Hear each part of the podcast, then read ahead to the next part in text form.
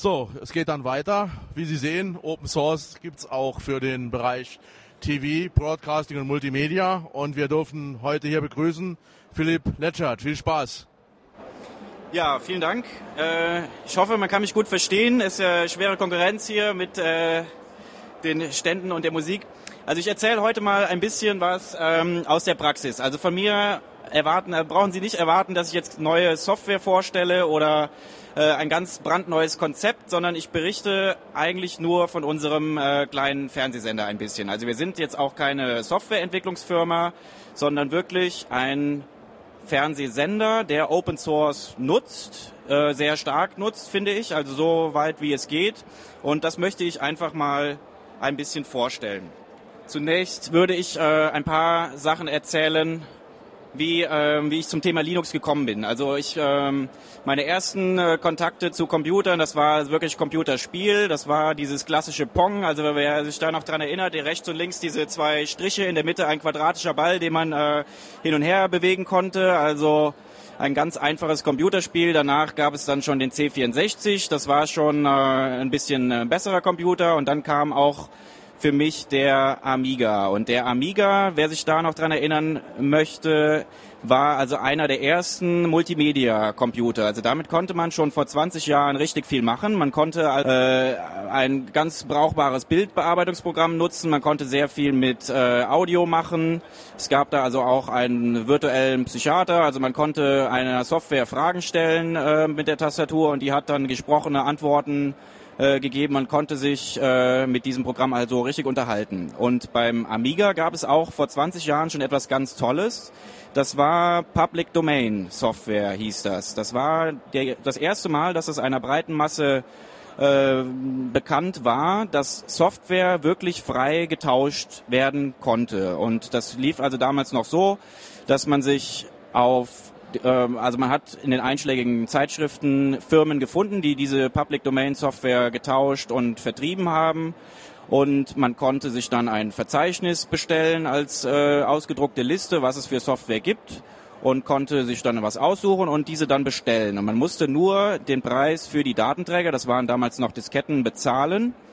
Und dann hat es ein äh, paar Tage oder eine Woche gedauert. Man hat sich dann also unheimlich gefreut, dass jetzt demnächst die Software kommt per Post. Und ähm, in dieser Zeit hat man sich dann auch schon die tollsten Sachen äh, vorgestellt, was dann die Programme alles können. War dann ma manchmal auch ein bisschen enttäuscht, dass das Programm nicht ganz so gut war. Aber immerhin, man hat ja nichts dafür bezahlt. Und das äh, waren also wirklich schon so die Anfänge äh, der Idee, dass man Software einfach frei tauschen kann. Dass also nicht immer nur gute Software von Unternehmen kommt, die also sehr teuer ist, die viel Geld kostet, sondern dass es durchaus Programme gibt, die von Anwendern äh, für andere Anwender geschrieben werden, also die auch da kein Problem mit hatten, diese Software zu verteilen frei, auch mit dem Hintergedanken, dass sie natürlich dann äh, weiterentwickelt werden kann und darf.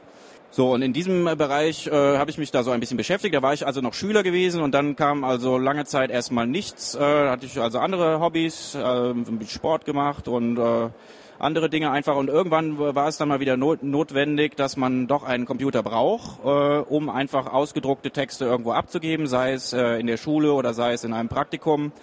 Und dann war mein erster PC ein Rechner mit Windows 95 und da war ich also erstmal völlig äh, enttäuscht, muss man also ganz klar sagen. Äh, da war die Festplatte voll mit hunderten Megabyte an Daten und äh, außer dass ich da Fenster öffnen und schließen konnte und die Maus bewegen konnte, war da also nicht so viel. Und das war eigentlich auch schon der Anfang, wo ich gedacht habe, da muss es doch noch was anderes geben. Das war damals bei dem Amiga war es so schön. Also beim Amiga, da gab es auch äh, eine Shell, eine richtige Shell, die hieß damals noch CLI, Command Line Interface, wo man also schon ganz tolle Sachen eintippen konnte, ausführen Programme. Man konnte das System auch relativ gut äh, konfigurieren und anpassen an seine eigenen Zwecke. Und das waren alles so Sachen, die hatten mir bei diesem Windows da so ein bisschen gefehlt. Und ähm, dann wollte ich natürlich auch Sachen machen, äh, also das klar, das sind halt völlig verrückte Sachen, die man da machen wollte. Also zum Beispiel, dass man einen Text schreiben möchte, ohne dass das Textverarbeitungsprogramm das äh, willlos äh, umformatiert und Grafiken verschiebt und die Schrift verändert oder dass ich äh, ein Netzwerklaufwerk anbieten wollte, das länger als 36 Stunden äh, stabil äh, funktionierte und also total abwegige Dinge damals. Ähm, und dann kam ich relativ schnell auf das Thema Linux. Also ich äh, habe dann gehört, okay, es gibt äh, es gibt also sowas wie wie Linux und freie Software und das war also am Anfang war mir das auch so ein bisschen äh, suspekt und dubios und ich hatte zum Glück auch jemanden gefunden, der sich damit schon mal beschäftigt hatte. Der hatte dann für mich ein, ein SUSE Linux installiert. Das war damals noch SUSE Linux 4. Äh, irgendwas, ich weiß es nicht, also sehr sehr lange her und dann dachte ich, ach, das ist ja ist ja eigentlich ganz gut und dann möchte man das natürlich auch alles selber können und ich habe mich da so ein bisschen damit beschäftigt und auch mal geguckt, was könnte denn eine Distribution sein, die äh, ja am ehesten ein, ein Standard darstellt oder die vielleicht am, am leistungsfähigsten ist. Also nach all diesen Dingen habe ich dann geschaut und bin dann irgendwann äh, auf Debian gekommen und habe gedacht, okay, super, das äh, gucke ich mir jetzt mal an muss man auch dazu sagen, damals war es noch äh, nicht ganz so einfach, ein, ein Linux auf den Rechner zu bekommen. Also man musste schon ein bisschen was äh, wissen, auch über die Hardware und äh, brauchte da schon ein bisschen Geduld und äh, auch ein paar Bücher. Also ich bin dann auch äh, regelmäßig in die Bibliothek und Buchhandlung und habe mich da also so eingelesen. Ja, gut. Und dann ähm, irgendwann es war eigentlich gar nicht so meine Absicht, professionell in den Bereich äh, IT zu kommen, aber durch dadurch, dass ich dann dank Linux, muss man ganz klar sagen, war ich also in der Lage, viele tolle Sachen zu machen, also viele Dinge, die äh, andere Leute vielleicht nicht äh, so gut hinbekommen haben.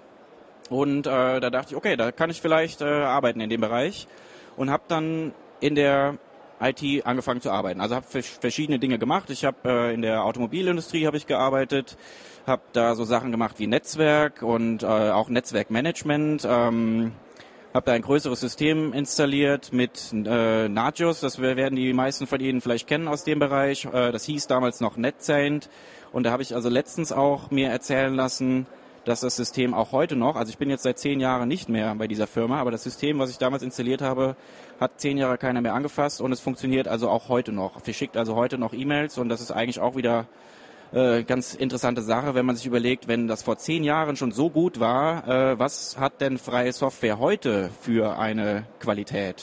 Da gucken, das gucken wir uns auch gleich noch genauer an.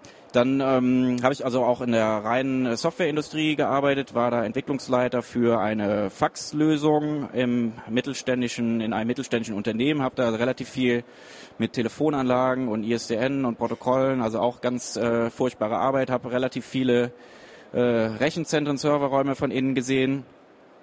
Und wie durch Zufall, also eigentlich ist alles im Leben ist immer eigentlich Zufall, denke ich äh, jedenfalls, ähm, bin ich zum Fernsehen gekommen. Da gab es einfach die Anfrage von einem regionalen Fernsehsender, ob da nicht mal jemand kommen könnte, der sich ein bisschen auskennt auch mit IT und äh, vielleicht mal die Abläufe sich ein bisschen anguckt, eventuell was optimiert im Netzwerk und vor allem eine Internetseite mal erstellt für den Fernsehsender. Das habe ich dann auch gemacht. Das hat auch ganz gut geklappt. Und äh, ich habe dann auch gesehen, gut, da ist jetzt hier wirklich Bedarf an jemandem, der sich da technisch noch ein bisschen äh, vielleicht reinfuchst.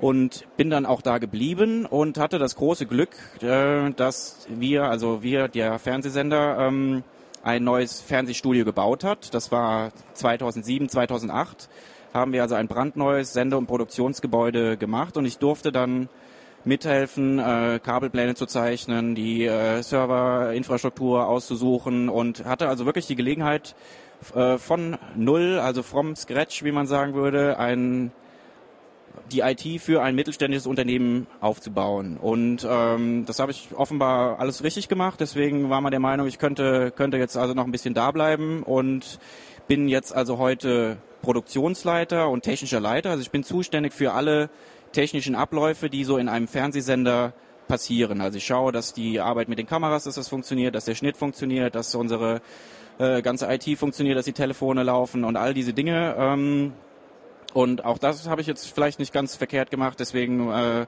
wurde ich dann auch noch als äh, Geschäftsführer berufen, äh, vielleicht auch, damit ich äh, so schnell das Unternehmen nicht mehr verlasse. Also ich weiß es nicht. Auf jeden Fall bin ich da im Moment ähm, sehr glücklich beim Regionalfernsehen. Es ist ähm, eine ganz spannende, abwechslungsreiche Aufgabe. Und ich möchte einfach jetzt mal ein bisschen erzählen, was wir alles mit Linux machen. Und vor allem vielleicht für Sie auch interessant, wie ist denn so der Stand im Bereich Multimedia. Also man sagt ja immer wieder, oder die Kritiker von freier Software sind ja immer ganz schnell und sagen, ja, das ist ja, ist ja alles gut und schön, vielleicht für den Server und so, aber äh, für den Privatanwender zu Hause und es gibt da auch keine Spiele und das ist alles total langweilig und Multimedia, da können sie keine Grafik bearbeiten und überhaupt und äh, das stimmt jetzt so nicht und das äh, gucken wir uns einfach mal an. Ich möchte zunächst ganz kurz, also es soll jetzt auch keine Werbeveranstaltung sein, aber ich möchte ganz kurz die, die Sender einfach mal vorstellen. Ähm, also die beiden Sender heißen TV Mittelrhein und Westerwald-Wied, WWTV. Sie befinden sich im, im nördlichen Rheinland-Pfalz und wir senden ein Programm äh, von Wirtschaft, Politik und Bildung, Sport und Kultur. Da muss man also auch sagen, dass die wichtigsten Themen sind also Wirtschaft und äh, Bildung, Politik auch. Also wir geben uns schon Mühe, dass wir ein, ein ernstzunehmender Sender äh, sind. Wir machen also keinen Sensationsjournalismus und auch jetzt kein äh, Erotik-TV, solche Geschichten, kein Astro-TV, sondern werden also auch schon wirklich äh, anerkannt, sind auch bekannt in der Region. Und das interessanteste Thema oder das beliebteste Thema ist natürlich Sport bei uns. Und ähm, damit man sich das ein bisschen vorstellen kann für die Leute, die nicht äh, aus der Region sind. Vielleicht darf ich mal um Handzeichen bitten. Ist jemand aus Rheinland-Pfalz zufällig hier im, im Publikum? Irgendjemand? Da hinten winkt einer aus Rheinland-Pfalz. Fantastisch. Aber die laufen schon direkt wieder weiter. Gut, also ich, äh, ja, also es ist, äh, was man hier sieht, ist, äh, ist der Norden von Rheinland-Pfalz. Ich habe jetzt nichts zum zeigen, sonst könnte ich da so ein paar Sachen äh, noch ähm, ein bisschen darstellen. Also man sieht, links oben ist zum Beispiel Bonn, rechts unten ist Mainz und in der Mitte das Blaue, das ist der Rhein. Und von links äh, unten aus der Richtung von Frankreich kommt die, die Mosel an und genau in der Mitte ist eigentlich Koblenz, das Mittelzentrum im Norden von Rheinland-Pfalz. Und die beiden Sender sind, teilen sich im Prinzip das Gebiet entlang des Rheines, dass man sagen kann, auf der rechten Rheinseite, dass äh, ist das Gebiet von WWTV und auf der linken Rheinseite ist das Gebiet von TV Mittelrhein. Und da werden Sie jetzt wahrscheinlich auch fragen, es sind ja zwei Fernsehsender und äh, wieso steht da nur einer? Und es ist also so, dass wir mit diesen beiden Sendern eine Kooperation machen. Das heißt, wir senden aus einem Medienhaus, aus einem Gebäude, aber in getrennten Gebieten. Da muss man auch noch wissen, dass die Fernsehlandschaft in Deutschland äh, geteilt ist. Äh, also die Gebiete sind genau aufgeteilt und lizenziert, wer darf was wo machen. Und es gibt also ein flächendeckendes Netzwerk von kleineren privaten Regionalsendern. Das sind äh, eventuell Städtesender oder auch äh, so Landgebietssender, so ungefähr in der Art, wie wir das machen. Und die sind also streng zugeteilt und da besteht also auch keine Konkurrenz untereinander. Äh, es gäbe jetzt zum Beispiel in Köln gäbe es einen Sender Center TV, äh, Richtung Süden Mainz gibt es Gutenberg TV und wir sind da einfach so freundschaftlich verbunden. Und wir sind also jetzt nicht nur im Kabelnetz, wobei ich kann noch zwei, zwei Sachen sagen.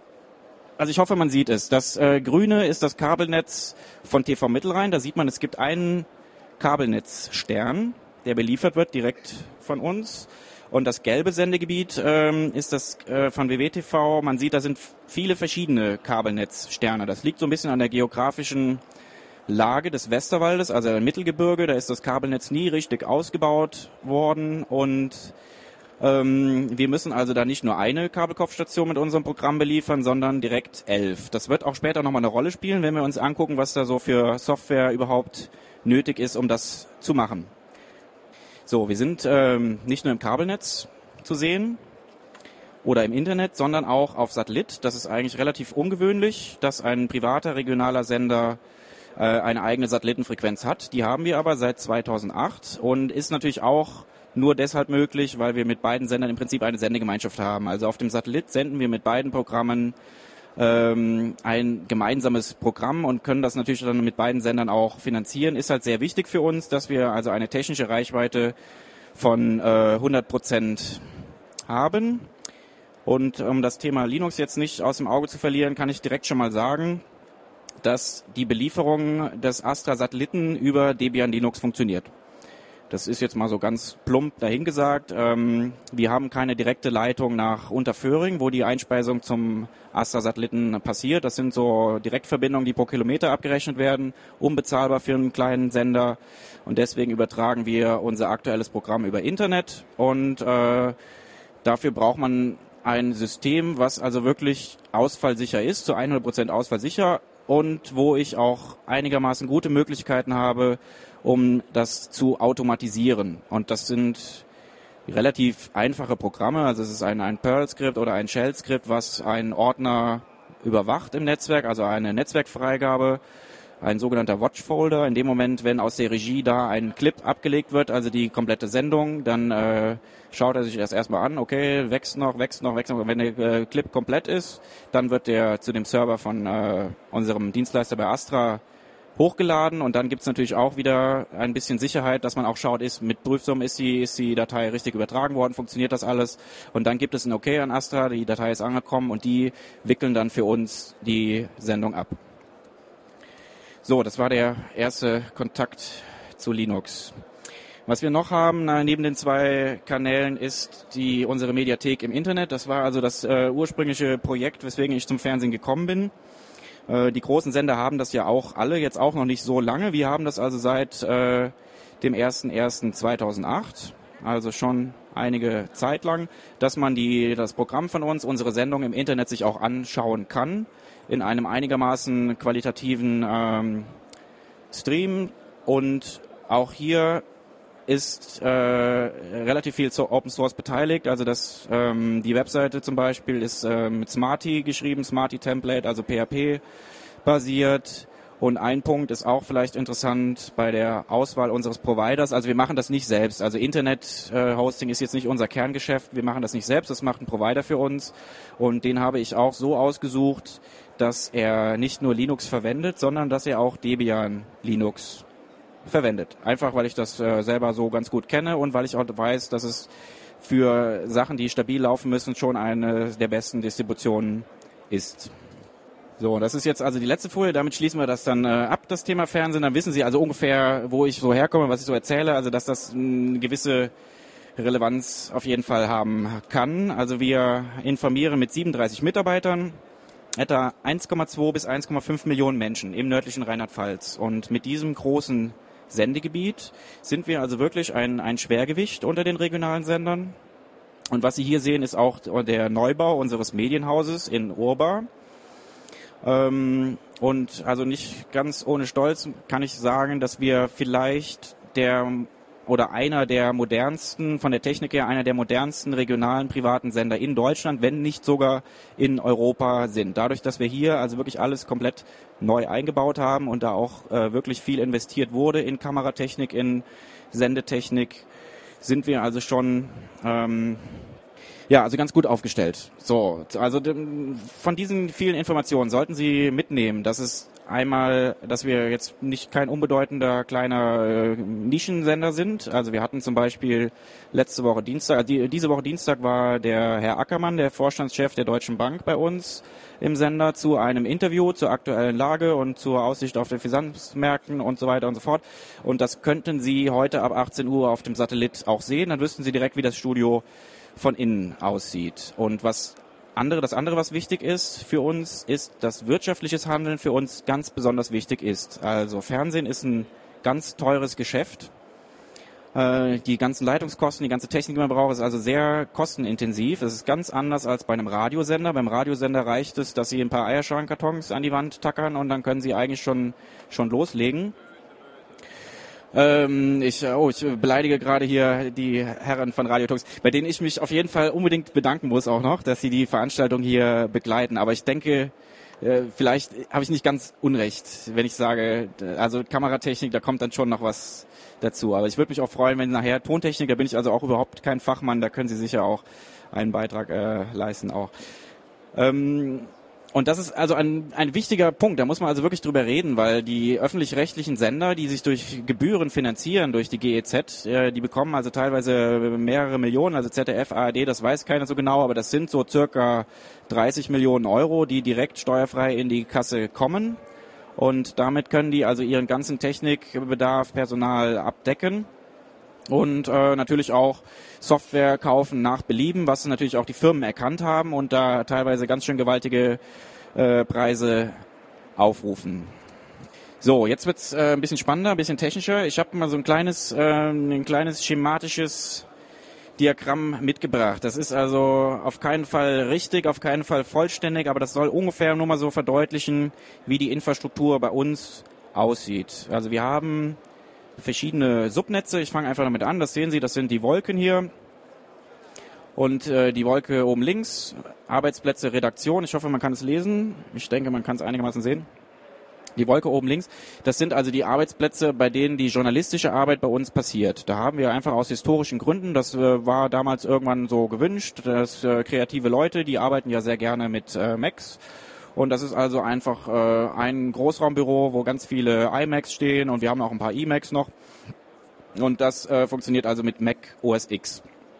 Und äh, da ist natürlich auch ganz interessant, Mac OS X ist ja hat ja schon also eine Basis oder ein bisschen Wurzeln, sage ich mal, im äh, Unix-Bereich, im BSD-Bereich, im Open-Source-Bereich. Also da gibt es bestimmt Leute, die das auch besser darstellen könnten als ich. Für mich war jetzt nur wichtig, als ich mit dem System zum ersten Mal zu tun hatte und also auch keine Ahnung habe, wie kann ich denn jetzt hier Netzwerk einstellen und wie funktioniert das denn hier mit der grafischen Verwaltung, kann man sich einfach ein äh, Terminal aufmachen und dann äh, erscheint ein Prompt und da steht dann Bash und dann habe ich gedacht, ach guck mal, das kenne ich und damit kann ich arbeiten und also ich denke mal so 95 Prozent der Unix-Befehle können Sie da eins zu eins äh, verwenden. Die haben das auch noch ein bisschen ergänzt durch eigene Befehle. Also da kommen Sie wirklich sehr gut klar. Auch von der Integration die Protokolle von Mac OS X, klar, die machen, kochen schon ihr eigenes Süppchen, muss man auch sagen, aber die sind da sehr äh, offen. Also ganz anders als andere Systeme. Ich denke da an, den, äh, große, an die große Firma aus Redmond, äh, wissen Sie alle. Dann, ähm, die haben wir natürlich auch, ist direkt unten drunter. Arbeitsplätze, Verwaltung, Vertrieb. Das ist also sowas ganz Klassisches, haben Sie auch äh, in jeder Firma irgendwie eine Buchhaltung oder einen Vertrieb, der halt äh, schaut, wir brauchen den Vertrieb ganz wichtig für uns, denn wir können uns ja, da wir keine Gebühren bekommen, ausschließlich finanzieren über Einnahmen aus äh, klassischer Werbung, Spotschaltung oder Film- und Fernsehproduktion im Allgemeinen. Das können also Imagefilme sein für Unternehmen. Gut, und die arbeiten auch aus historischen Gründen, arbeiten die mit äh, Windows, das kennt man ja so, und ist aber auch weiter kein Problem. Die dritte Wolke ist jetzt im Prinzip auch nichts anderes als die äh, Arbeitsplätze Redaktion. Das sind also unsere Schnittplätze. Die Schnittplätze und die Produktion, das sind auch Apple-Rechner. Das hat auch Gründe, kommen wir gleich zu, warum das so ist oder warum das so sein muss heute noch. Und diese drei Benutzergruppen, sage ich jetzt mal Subnetze, ähm, die verbinden sich alle mit einem zentralen Server, der also unter Linux läuft. Das ist in unserem Fall ist das also Debian Linux.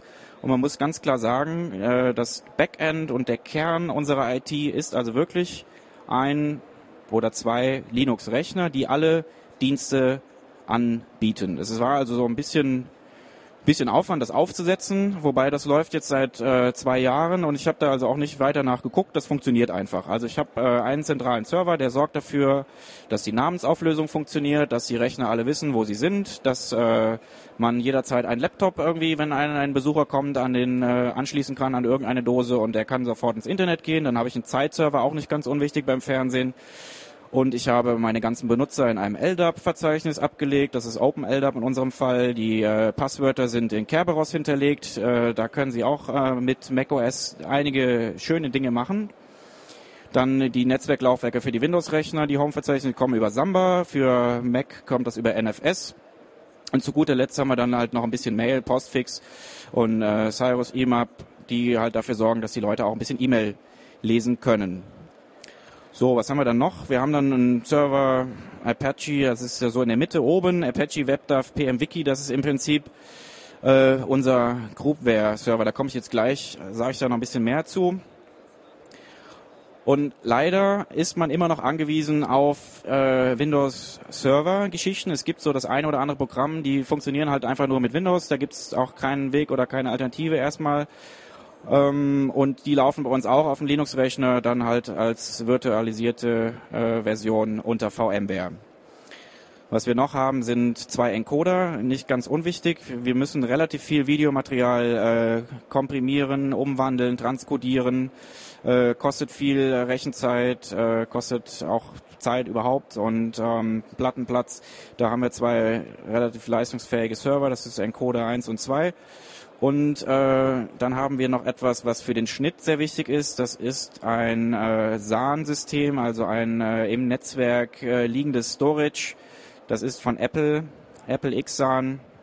Ist auch ziemlich proprietär. Die lassen sich da auch überhaupt nicht in die Karten gucken, was da so los ist. Ermöglicht es aber für uns, dass wir also tatsächlich in Echtzeit HD-Material schneiden können. Und von diesem einen System da arbeiten alle Leute drauf, die schneiden alle gleichzeitig da drauf. Das Playout, also unsere Sendungsabwicklung passiert davon.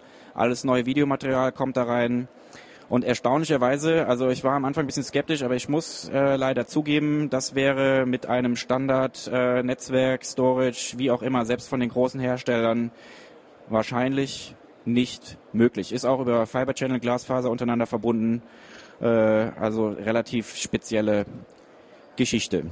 Ich denke mal, von der Übersicht her reicht es erstmal. Sie sehen auf jeden Fall, dass wir ganz viel Linux haben im Einsatz und auch ganz viel macOS, was ja auch eher eines der offenen Systeme ist. Also es gibt es gibt so ein Diagramm, Open Systems äh, Diagramm, also die Evolution der offenen Systeme.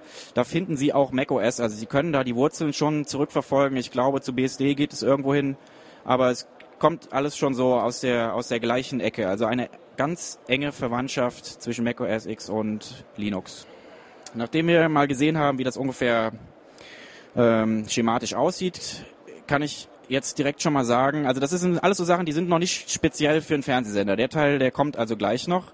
Bei diesen Überlegungen ähm, kann man sagen, okay, das ist einfach nur ein Beispiel für ein mittelständisches Unternehmen. Das könnte jetzt auch die Schreinerei X sein mit 37 Mitarbeitern oder ein äh, Umzugsunternehmen mit 37 Mitarbeitern oder sonst irgendwie. Ähm, was wir für Systeme haben, ich habe das einfach mal aufgeteilt. Links sieht, sieht man die kommerziellen proprietären Systeme, rechts die freien Open Source Systeme. Und wir haben ganz klar, die Betriebssysteme sind halt proprietär, also das Windows ist proprietär und das Mac OS X muss man auch sagen, es ist auch schon ein proprietäres System, auch wie offen es auch immer ist. Die Interna, die gibt Apple äh, nicht preis. Also so offen wie die auf der einen Seite sind, so geschlossen sind die auch auf der anderen Seite. Also wenn man da wirklich Antworten haben möchte, dann sagen die auch, also you don't need to know, das ist der Spruch von Apple lassen sich da also auch nicht in die Karten gucken. Frei haben wir natürlich unsere Server, also alles, was so Infrastruktur kritisch ist. Also die Clients, da kann jeden Tag, äh, die können von mir aus verbrennen und ich kann den einfach austauschen. Und die kritischen Sachen sind natürlich die Server und die sind also alle auf äh, Open Source Plattformen, also in diesem Fall Linux basiert. Was wir noch alles ähm, offen haben, ist halt E-Mail, die ganze E-Mail-Verwaltung, dann äh, Internet ist auch klar. Also wir setzen, also ich hätte gerne, dass wir nur den Firefox-Browser äh, benutzen, aber um, ähm, die Leute bei uns sind natürlich frei. Die könnten auch auf dem Mac OS ihr, ihren Safari aufmachen und unter Windows genauso gut den Internet Explorer benutzen. Das ist also so eine Empfehlung nur. Dann haben wir Kalender. Ich habe in Klammern mal Groupware geschrieben. Also ich hoffe, ich werde jetzt nicht vom Stand verjagt, wenn ich sage, dass wir gar keine richtige Groupware-Lösung haben, sondern wir machen das einfach mit dem Thunderbird E-Mail Client. Dafür gibt es eine Kalendererweiterung, die heißt Lightning.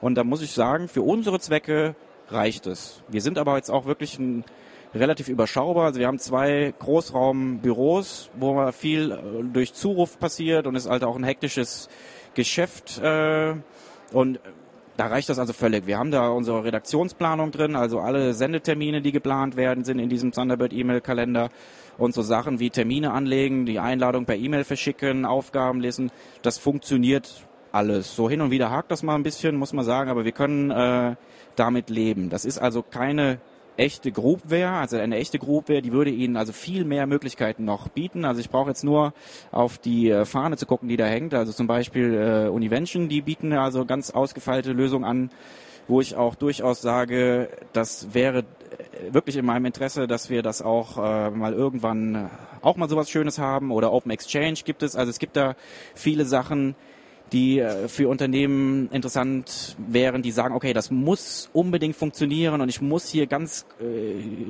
kritische Abläufe, muss ich hier abbilden können mit meiner Groupware. Und da gibt es also schon einige Dinge im Open Source Bereich, die da eine echte Alternative wären zu Microsoft Exchange. Also das letzte, was ich so gelesen habe oder gehört habe, war, es gibt keine Alternative zu Microsoft Exchange. Da kann ich aus meiner eigenen Erfahrung sagen, ich habe das schon oft gesehen in verschiedenen Unternehmen Und äh, also so toll ist das jetzt auch nicht. Also das ist ja irgendwie so ein Vollzeitarbeitsplatz und da ist jeden Tag äh, verschwinden da irgendwelche Termine und da stürzt mal hier was ab und irgendwann gibt's dann auch immer so einen Punkt, wo selbst der ausgefuchseste Administrator, der also alle Zertifikate für Microsoft an der Wand hängen hat, der kann dann auch nicht äh, weiterhelfen. Der sagt dann, ja, tut mir leid, keine Ahnung. Und äh, selbst heute noch, also 2010 heißt es dann, ja, dann äh, setzen wir die Server mal neu auf. Und äh, das sind also Dinge, die jetzt für mich überhaupt nicht akzeptabel sind und die also auch im Open Source Bereich freie Software werden Sie das eigentlich auch nicht finden. Also da gibt es immer immer eine Möglichkeit, das, äh, Fehler zu finden, zu beheben.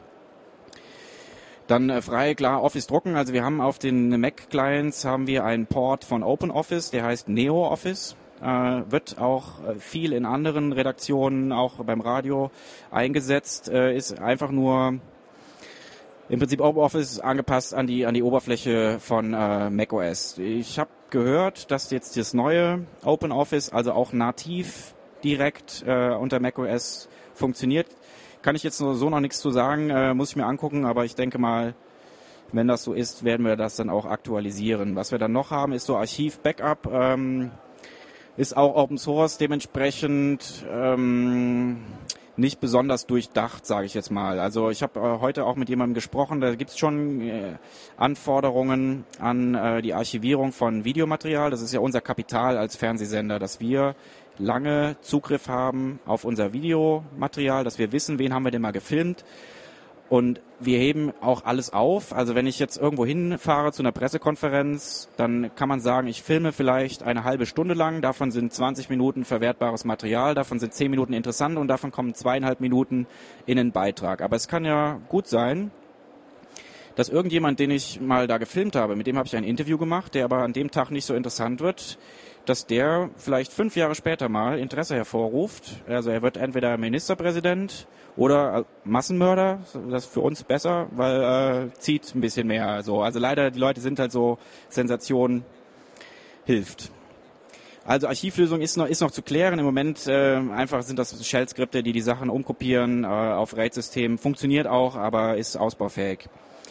So, kommerziell, proprietär, Sachen, die ich jetzt bis heute nicht so ablösen konnte, ist halt CRM, SFA, also die Begriffe Customer Relation Management und Salesforce Automation ist im Prinzip die Unterstützung des Vertriebes. Und da haben wir also schon äh, ein ganz gutes System. Also ich lasse mich da auch gerne wieder belehren, dass das mit Open Source auch alles geht. Nur also für die Kosten, die ich jetzt da investiert habe, funktioniert das schon sehr gut. Also das hängt auch ein bisschen mit der Telefonie zusammen, ist ganz unten ähm, weil diese Telefonieschnittstelle ist halt auch proprietär, aber das System, so wie es jetzt installiert ist, ermöglicht zum Beispiel, dass man halt aus der Anwendung, wenn man sich einen Namen sucht, kann man auf, die, auf den Telefonhörer klicken und das Telefon äh, fängt an zu wählen, das neben dem Schreibtisch steht, ist also kein Software, sondern ein echtes Telefon. Und umgekehrt funktioniert das auch, ganz wichtig. Also wenn jemand anruft bei uns im Sender, wo die Nummer bekannt ist, die ist also hinterlegt und man weiß, okay, das ist ein Kunde oder ein Ansprechpartner bei irgendeiner Firma, die Werbeaufträge machen, dann öffnet sich auch direkt diese Software und ruft den entsprechenden Adresseintrag auf und man kann also sofort da loslegen. Wichtig für uns, ich habe lange gesucht, habe also auch im Open Source Bereich drei äh, Testversionen oder Testsysteme mal installiert, die das auch äh, oder in der Art können sollten oder auch konnten, aber die waren jetzt alle nicht so gut und das ist natürlich auch so eine Sache, die Mitarbeiter sagen dann, ja, nee, das äh, reicht nicht für unsere Zwecke, dann äh, wird es halt nötig, dass man was kommerzielles holt. Buchhaltung genauso. Werbedispositionen bedeutet, dass wir die Aufträge verbuchen und die Schaltpläne machen. Und da gibt es also auch eine hochspezialisierte Software, kommt aus dem Radiobereich, die bei uns eingesetzt wird. Habe ich auch erstmal so keine Alternative gesehen. Dann Office drucken habe ich hier auch nochmal aufgeführt. Office ist dann halt Microsoft Office, ist leider teilweise nötig, um aus diesem äh, CRM-System Serienbriefe zu erstellen. Da haben die halt die Schnittstelle nur für Microsoft Office geschaffen und äh, war bis jetzt noch nicht so klar, wie man das eventuell auch mit OpenOffice machen könnte und drucken. Wir haben leider auch äh, übernommen aus Altbeständen Drucker, die einfach nur hm, Windows-Treiber zur Verfügung stellen. Also da gibt es also auch keinen Mac OS X-Treiber und keinen äh, kein Linux-Treiber und insofern haben wir da ganz teure Drucker und ich brauche also unbedingt einen Windows-PC, damit ich den überhaupt benutzen kann. Nicht besonders schön. Gut. Sie sind noch alle bei mir. Äh, Wenn es zu langweilig wird, Hände heben. Ich habe mich auch hier so ein bisschen mit der Zeit verzettelt. Also der eigentliche Teil fängt jetzt erst an. Äh, ich habe mal hier hingeschrieben die Theorie. Was ist das überhaupt freie Software? Also die Leute, die jetzt hier sitzen, die, ich denke mal, sie wissen alle ungefähr, worum es geht, haben also so die Grundbegriffe im Hinterkopf.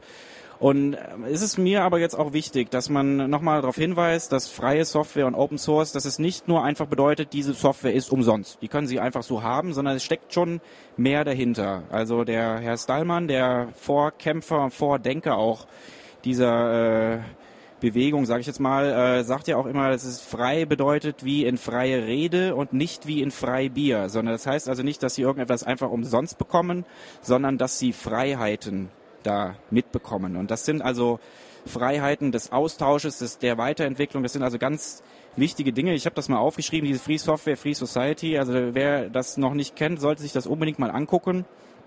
Und wer auch schon mal das Vergnügen hatte, den Herrn Stahlmann live sprechen zu hören, äh, der, da muss man also ganz klar sagen, wenn man ihm zuhört, das hat also eine eine Klarheit und eine Logik und man spürt also wirklich im ganzen Körper spürt man, das ist, das stimmt, was der sagt, das ist richtig, das ist der, das ist der wahre Weg, das ist der richtige Weg, den muss man, den muss man verfolgen und alles wird gut. Und äh, wenn dann der Vortrag eine Stunde vorbei ist, dann wird es schon wieder so ein bisschen schwieriger dann. Also er hat wirklich auf alles auch eine Antwort und es ist auch alles ganz logisch.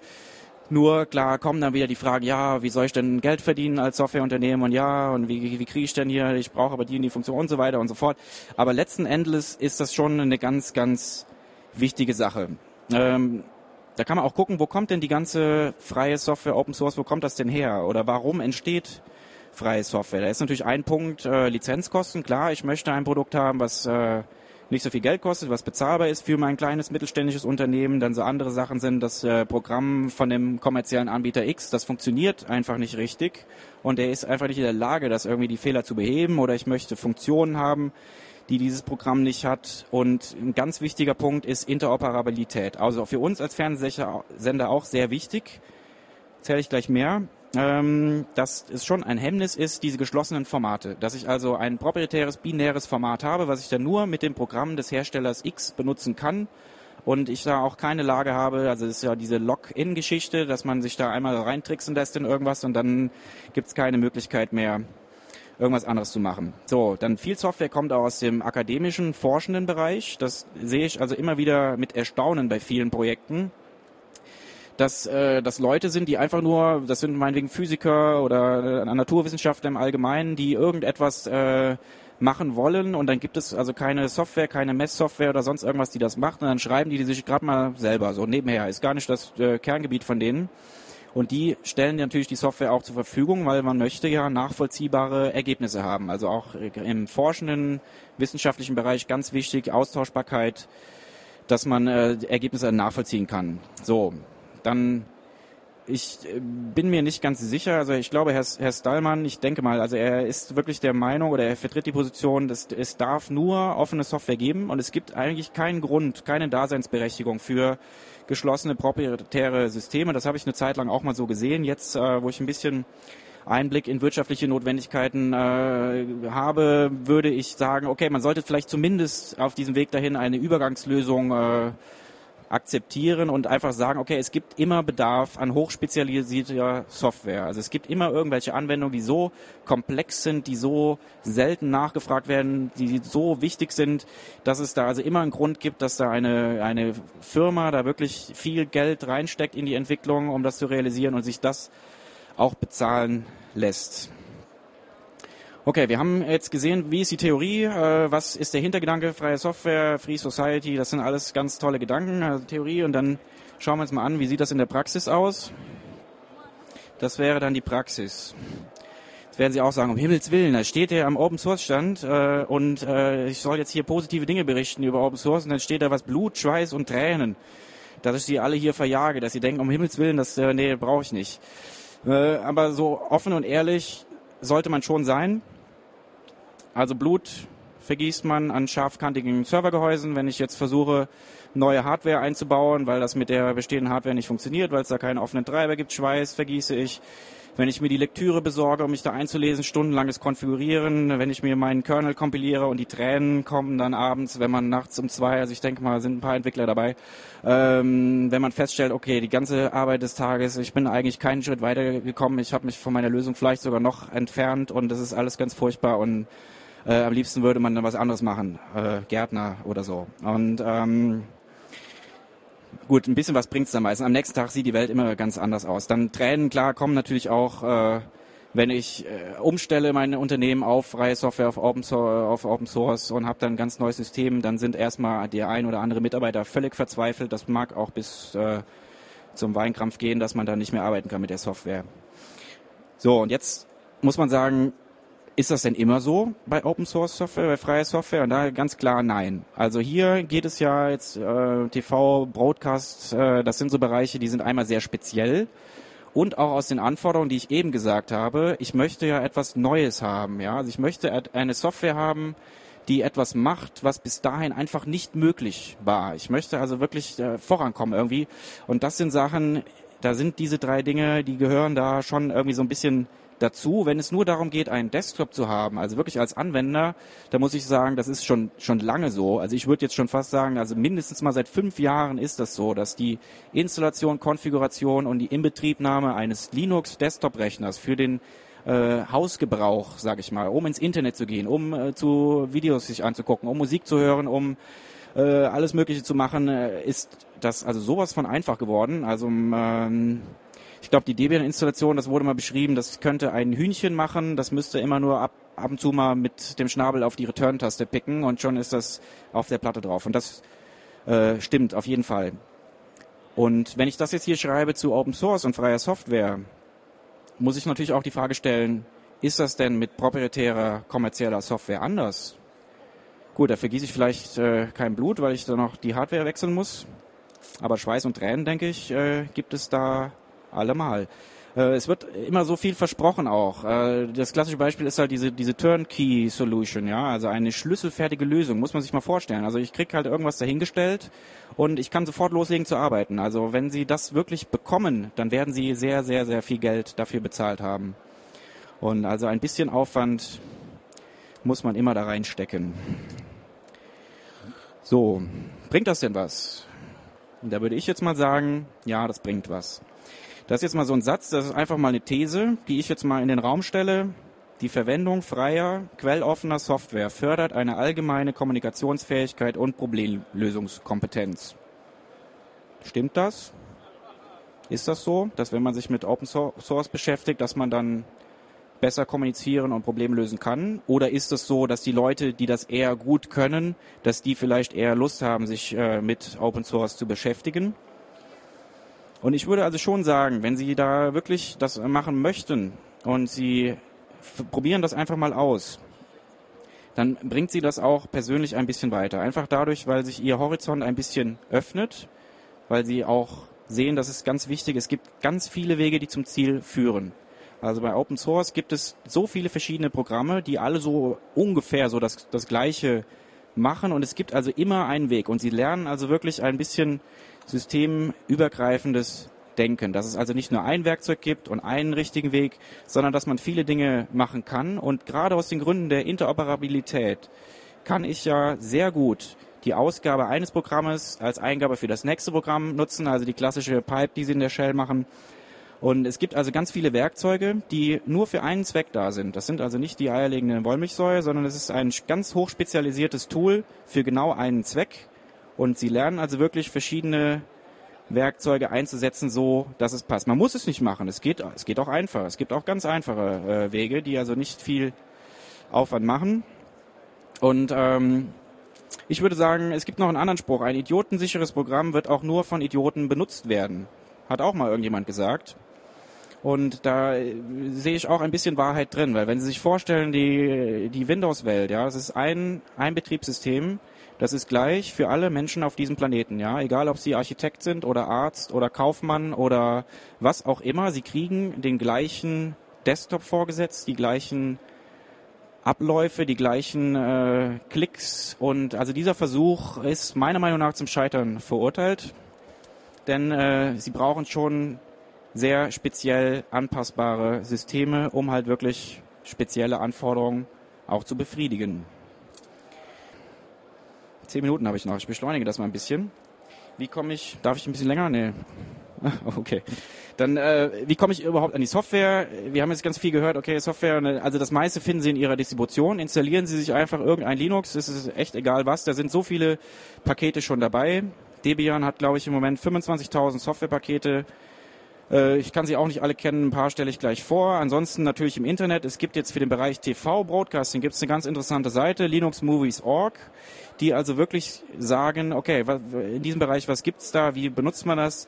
Dann Wikipedia ist eine ganz hervorragende Quelle, wo sie Sachen finden und FreshMeat.net äh, ist vielleicht den meisten Leuten bekannt, die sich in dem Bereich bewegen äh, finden Sie auch alle mögliche Software. Da finden Sie auch die Sachen, die gerade so neu sind. Ja, also was was noch nicht in der Distribution gelandet ist, weil es zu instabil ist, finden Sie da. So, jetzt kommt der Teil, ich äh, versuche es mal schnell zusammenzuraffen. Was gibt es für Software überhaupt im Bereich TV, Broadcasting und auch vielleicht für den Heimanwender interessant? Was kann ich zu Hause machen, wenn ich Multimedia machen möchte? Was gibt es da so für Tools, die man so kennen muss, die ich äh, benutzen kann? Und äh, wir fangen an ich glaube, mir ist eine Folie abhanden gekommen. Also hier ist, ich äh, mach mal aus dem Kopf, es gibt noch eine Folie Bildbearbeitung. Also klassische äh, Bildbearbeitung, pixelbasiert, äh, kennen Sie alle Adobe Photoshop ist das eine Programm, dann gibt's also kommerziell, dann gibt es von Microsoft das Paint, damit kann man auch schon eine, einige Bilder malen, ganz einfache Sachen.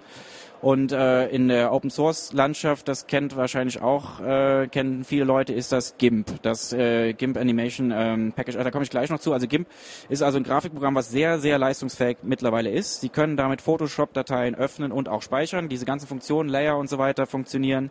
Es gibt ein paar Dinge, die äh, gehen da nicht, aber das ist für unsere Zwecke beim Fernsehen ist das jetzt nicht weiter relevant. Das ist äh, vielleicht, wenn Sie Fotograf sind und äh, sind auch ein künstlerischer Fotograf, dann brauchen Sie vielleicht Dinge, Filter, wie auch immer, die nur in Photoshop drin sind.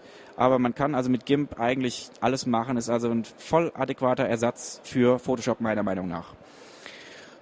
Ähm, eine andere Sache, Image Magic ist auch so ein äh, wichtiges Paket, ähm, ist also eine Software, die kommandozeilenbasiert eigentlich arbeitet und das hat halt den riesen Vorteil, dass Sie Sachen automatisieren können. Wenn Sie die gleiche Operation auf einem Bild machen möchten oder auf 10 Bildern, dann können Sie es vielleicht noch mit einem Programm machen. Bei 100 Bildern wird es dann schon irgendwann uninteressant und wenn Sie 1000 Bilder bearbeiten wollen, dann sollten Sie das unbedingt äh, automatisieren. Auch da gibt es exzellente Werkzeuge. Dann sind wir jetzt bei dieser Folie, Vektorgrafik.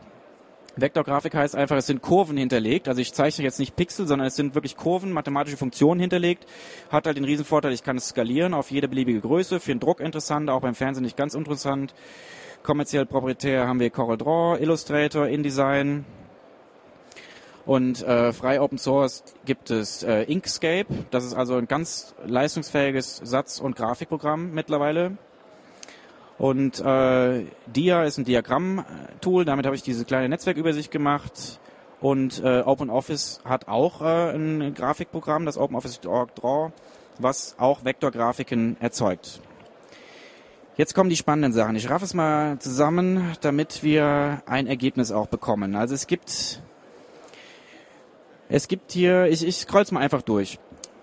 Wir haben dann noch den Bereich Animation 2D und 3D. Da sehen Sie klar, Adobe ist da ganz vorne mit Flash, After Effects, wer das kennt, Apple Motion, Cinema 4D. Also wir setzen bei uns Apple ein, einfach aus dem Grund, da muss man jetzt wirklich sagen, äh, für den Schnitt gibt es da noch keine freie Alternative. Was ganz interessant ist im Open Source Bereich ist Blender. Das ist also ein 3D Animationsprogramm, wo viele Leute davon ausgehen, dass es das entscheidende Programm werden wird und also gute in guter Position ist, alle anderen bestehenden kommerziellen äh, Programme überflüssig zu machen oder abzulösen.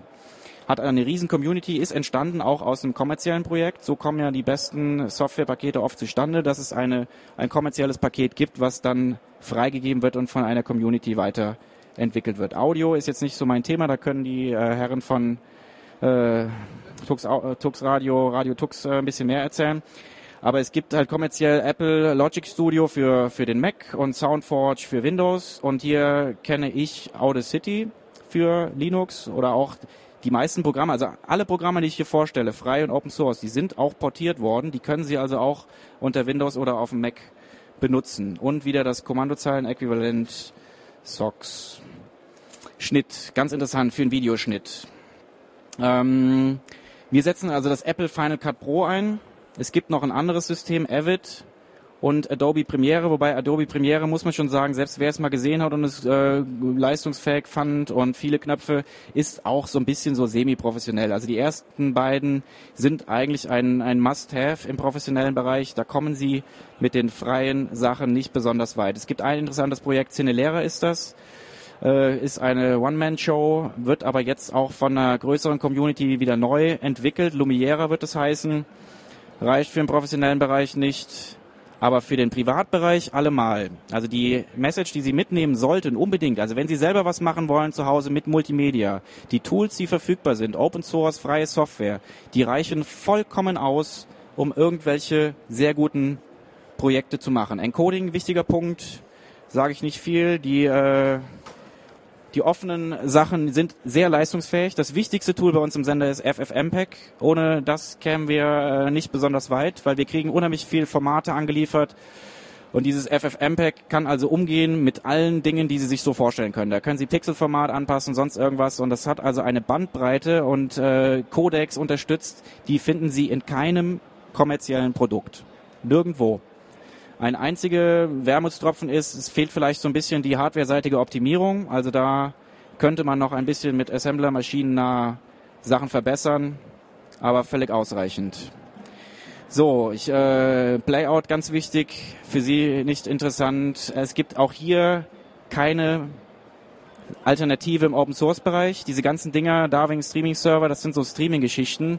Das professionelle Playout für den TV Bereich hat viel höhere Anforderungen. Wir haben also Halbbildverfahren und ein Playout-System muss 360 Tage im Tag äh, im Jahr wirklich durchlaufen ohne Fehler. Sie müssen es kontinuierlich mit neuem Content füllen.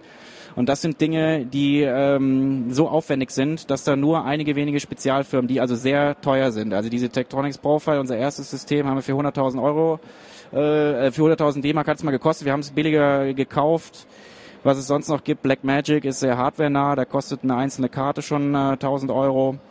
Und wir haben zum Glück einen Anbieter, HMS dieser, die das auch können, aber die machen es auch auf einer Windows-Plattform, einfach wegen Treibergeschichte. Migration. Ich fasse es ganz kurz. Das beste Werkzeug wird zum Tand in eines tumben Torenhand. Ein Satz, in dem sehr viel, sehr viel Wahrheit drinsteckt. Also Sie können das beste Werkzeug nehmen, also ein gutes Programm. Nur weil Sie jetzt Photoshop auf dem Rechner haben, sind Sie nicht automatisch ein guter Designer. Und das ist genau der Punkt.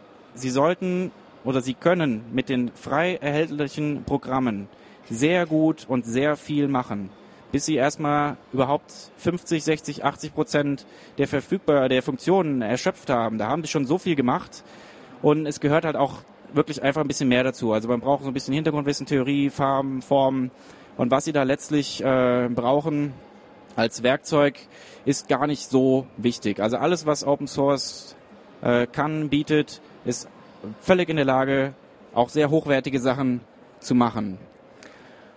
Und ähm, ja, das ist ein bisschen Mentalitätsgeschichte. Also ich habe auch immer immer Designer, wenn ich dann sage, ich hätte, es ist jetzt blau, ich hätte es aber gern grün und dann ist ja auch so eine Denkweise, ja, grün, da war ich irgendwie gerade in der Berufsschule nicht da, ich kann nur blau und das gleiche gilt halt auch bei der Migration.